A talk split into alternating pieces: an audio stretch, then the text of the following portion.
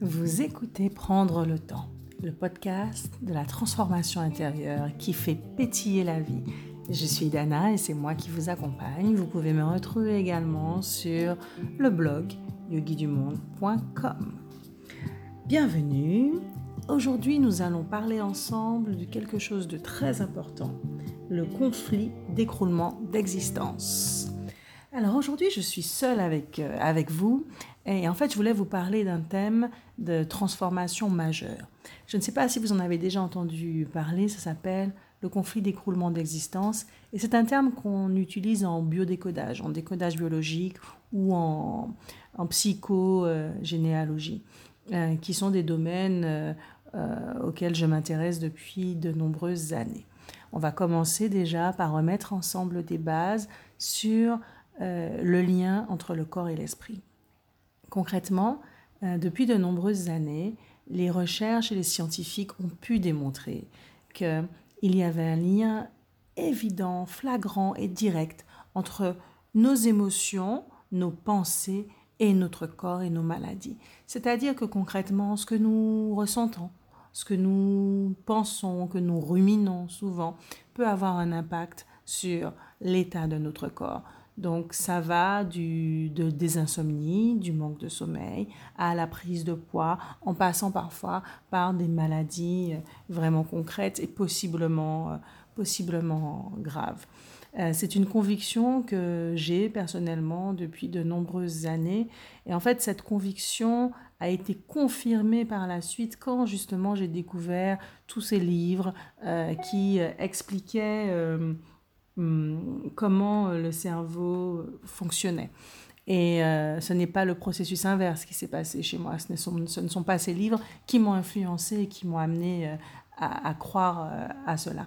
Et donc concrètement, après plusieurs années, à me rendre compte que dans des situations où je n'étais pas alignée, où je n'étais pas en accord avec ce qui se passait, je vivais physiquement des choses euh, qui étaient désagréables. J'ai découvert donc toute une série de livres. Ça peut être euh, des livres comme celui de Jacques Martel, qu'on considère un peu comme la Bible de ce, dans ce domaine, euh, sans offense hein, pour, voilà, pour ceux qui choisissent et préfèrent leur Bible officielle.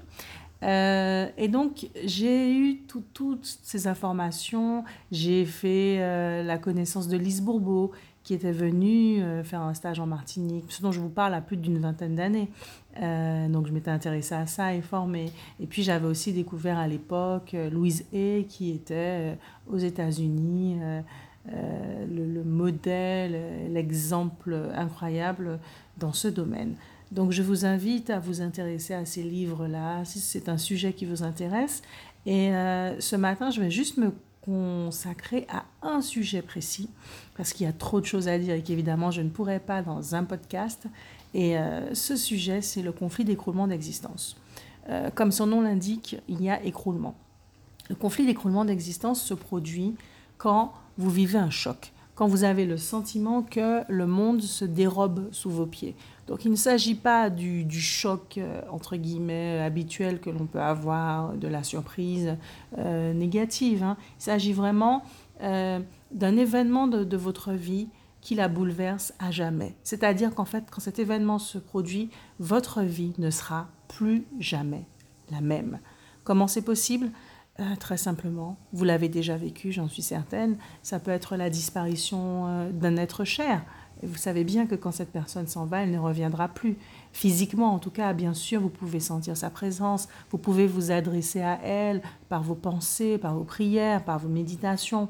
Mais évidemment, elle n'est plus là. Vous ne pouvez plus lui passer euh, de coups de fil, lui envoyer des petits messages et prendre rendez-vous avec elle. Ça peut être euh, quand vous perdez un travail. Peut-être que vous retrouverez un autre travail, mais peut-être pas. Et de toute façon, même si vous retrouvez un autre travail, ce ne sera plus le même. Donc vous ne ferez plus le même trajet, vous n'aurez peut-être pas les mêmes revenus. Ça, ce sont des exemples concrets de changements qui font que votre vie est modifiée à jamais. Ça peut être un déménagement. Euh, euh, vous quittez un pays. Et donc, évidemment, tous vos repères volent en éclats. Donc, même quand parfois on est à l'origine du, du changement, On peut vivre ce, changement dans euh, l'isolement, dans la tristesse, dans la frustration. Et c'est pour ça que c'est intéressant euh, de connaître ce, ce processus de conflit d'écroulement d'existence et de savoir comment agir. D'abord, comme toujours, la première phase à laquelle euh, je vous encourage, hein, c'est toujours la même chose, ressentir. Pourquoi? Parce que si on cherche trop rapidement à modifier les choses, il y a des chances pour qu'on n'intègre pas finalement euh, tout ce que l'on a intégré à travers une expérience. Donc d'abord, on se pose, on observe. Moi, j'aime beaucoup, beaucoup pratiquer l'écriture pour ressentir vraiment profondément euh, ce qui se passe à l'intérieur de moi. Souvent, vous commencez à écrire pour écrire ce que vous ressentez. Je ne parle pas d'écriture créative là. Et vous êtes surprise ou surpris parce qu'au début, euh, ça semblait difficile, les mots ne venaient pas, vous deviez réfléchir. Et puis très rapidement, sans que vous vous en rendiez compte, vous êtes presque dépassé par tout ce qui vous vient, tout ce que vous pouvez écrire. Et en fait, c'est ce que je vous encourage à faire dans un premier temps. Qu'est-ce que je ressens exactement? Posez-vous les bonnes questions. Qu'est-ce qui se passe? Est-ce que je ressens de la tristesse? Est-ce que je ressens de la peur? Est-ce que je ressens de l'insécurité? Est-ce que je ressens de la haine, de la colère? Est-ce que je ressens euh, un bouleversement profond? C'est ça qu'il faut identifier. Quel est le sentiment profond là qui se manifeste et qui se met, euh, qui se met en, place? Euh, Souvent, comme je vous le dis, la situation dans laquelle vous êtes est particulière elle vous bouleverse suffisamment pour parfois provoquer des modifications physiques. Et là, ça va être les insomnies éventuellement, ça peut être euh, des petits malaises, des petites migraines, des petits vertiges, ça peut être euh, une prise de poids. Ça dépend vraiment, vraiment de votre euh, situation personnelle et puis de votre personnalité. Certains vont stresser et quand ils stressent, ils vont fondre, ils vont perdre du poids, ils vont presque disparaître.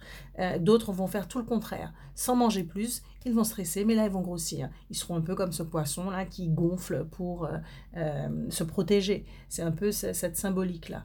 Et donc, une fois que vous avez constaté ce qui se passe dans votre mental, dans votre cœur, hein, vous êtes blessé, vous êtes triste, etc., et puis dans votre corps, il va falloir passer à un moment donné à la deuxième phase cette phase, c'est la phase où on va essayer de pacifier, où on va essayer de s'adapter à la nouvelle situation. Et quand je parle de s'adapter, je parle de vraiment s'adapter, c'est-à-dire faire corps avec sa situation, l'accepter et enfin pouvoir l'intégrer dans sa vie pour passer à l'étape suivante.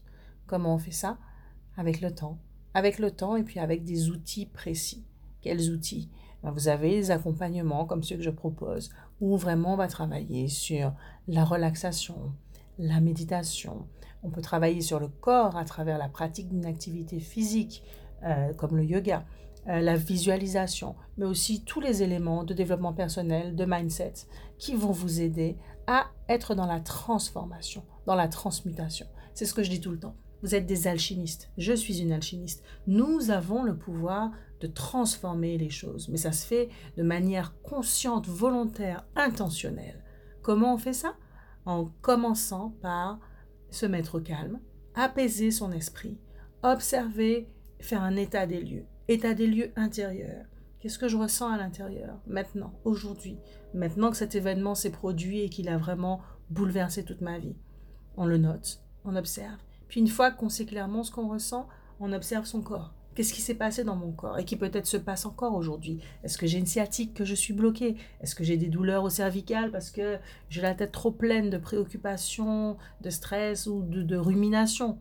Toutes ces questions. Est-ce que j'ai pris beaucoup de poids parce que j'ai vécu un choc extrême et que j'ai ressenti le besoin profond de me protéger? Personnellement, j'ai vécu ce conflit euh, d'écroulement d'existence. Si vous me suivez sur le blog depuis des années, vous savez qu'il y a deux ans, j'ai perdu ma mère de manière très brutale. Euh, et évidemment, j'ai fait euh, tout ce que je pouvais pour l'accompagner. J'ai été très forte. J'étais heureuse d'avoir pu me rendre disponible pour l'accompagner. Mais ce que j'ai vécu était vraiment difficile parce qu'elle souffrait. Elle a eu une maladie grave, un cancer.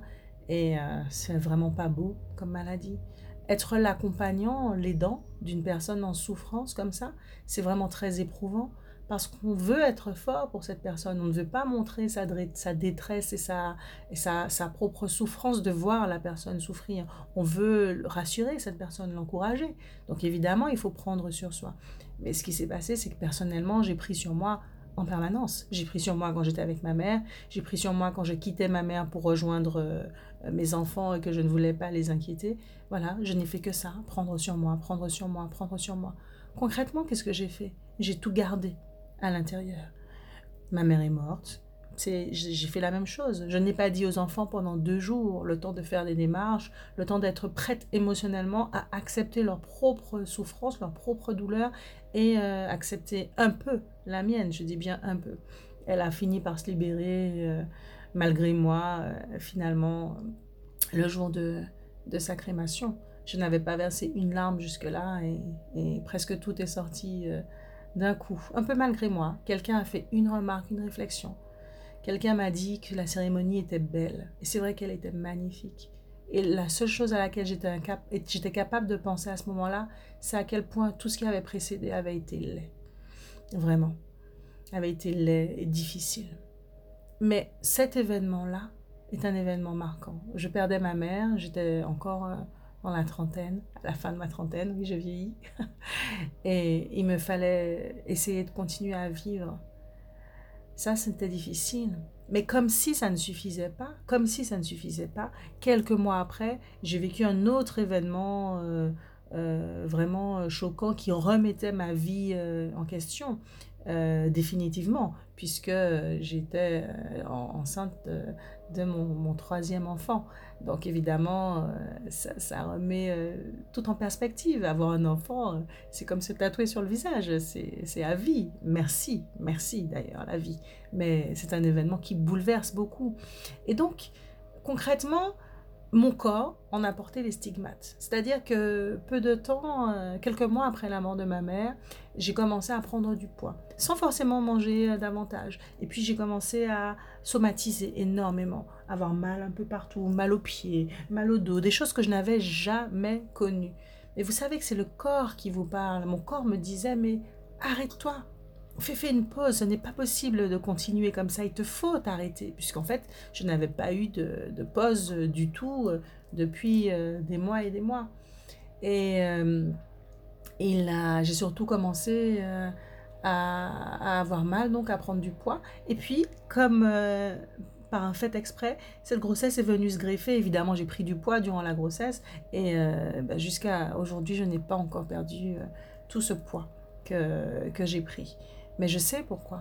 Je sais pourquoi. Parce que ma fille est née, que j'ai commencé à passer du temps avec elle, que c'était merveilleux. Et puis que comme ça, en plein milieu de mon, mon, ma période de congé de maternité, et puis de ma joie, de mon bonheur d'être euh, avec cette petite euh, fille merveilleuse, il y a le confinement qui est venu se greffer euh, dessus, alors que j'avais des envies, des projets qui me semblaient indispensables après ce que, ce que j'avais vécu. Parce que j'ai oublié de vous dire qu'évidemment, j'ai vécu une grossesse difficile sur, le plan, sur le plan physique. ça aussi, c'est intéressant, ça a un sens mais nous n'allons pas aborder ce sujet aujourd'hui. Donc revenons à vous, revenons à nous tous. Comment on gère le conflit d'écroulement d'existence? D'abord par le constat.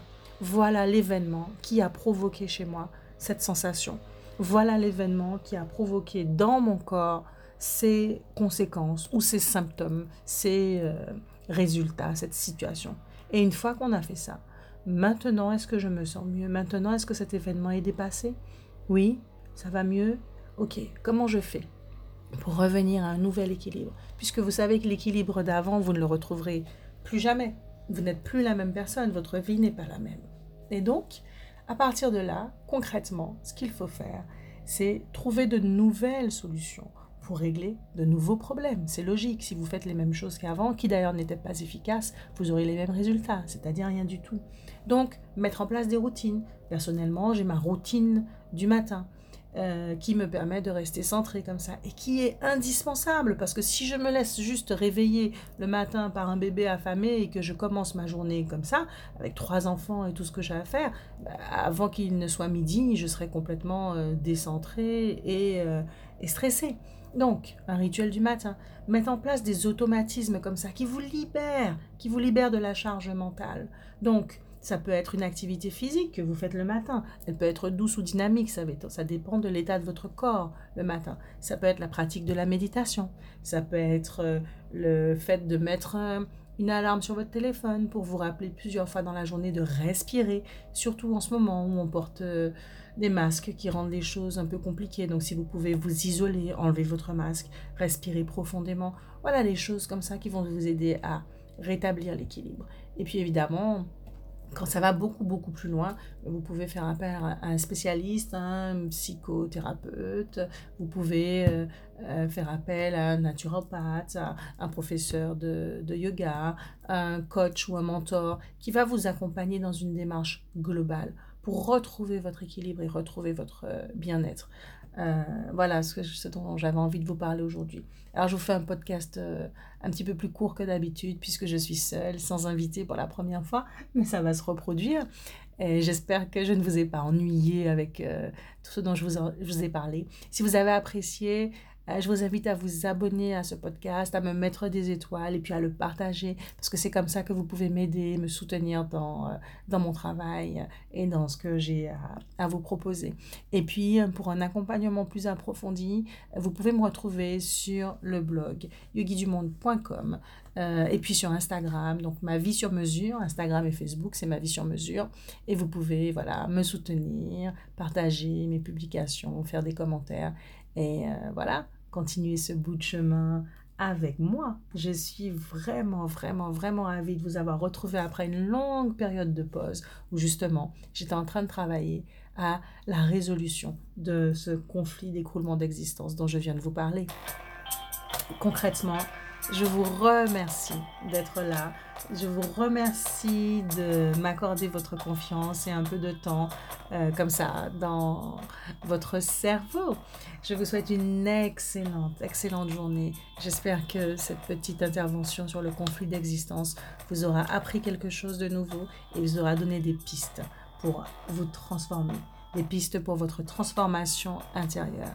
Je vous remercie. C'était Idana de prendre le temps, ah, le podcast dans lequel on travaille sur la transformation intérieure et on arrive à faire pétiller sa vie au-delà des obstacles et des difficultés. À très bientôt.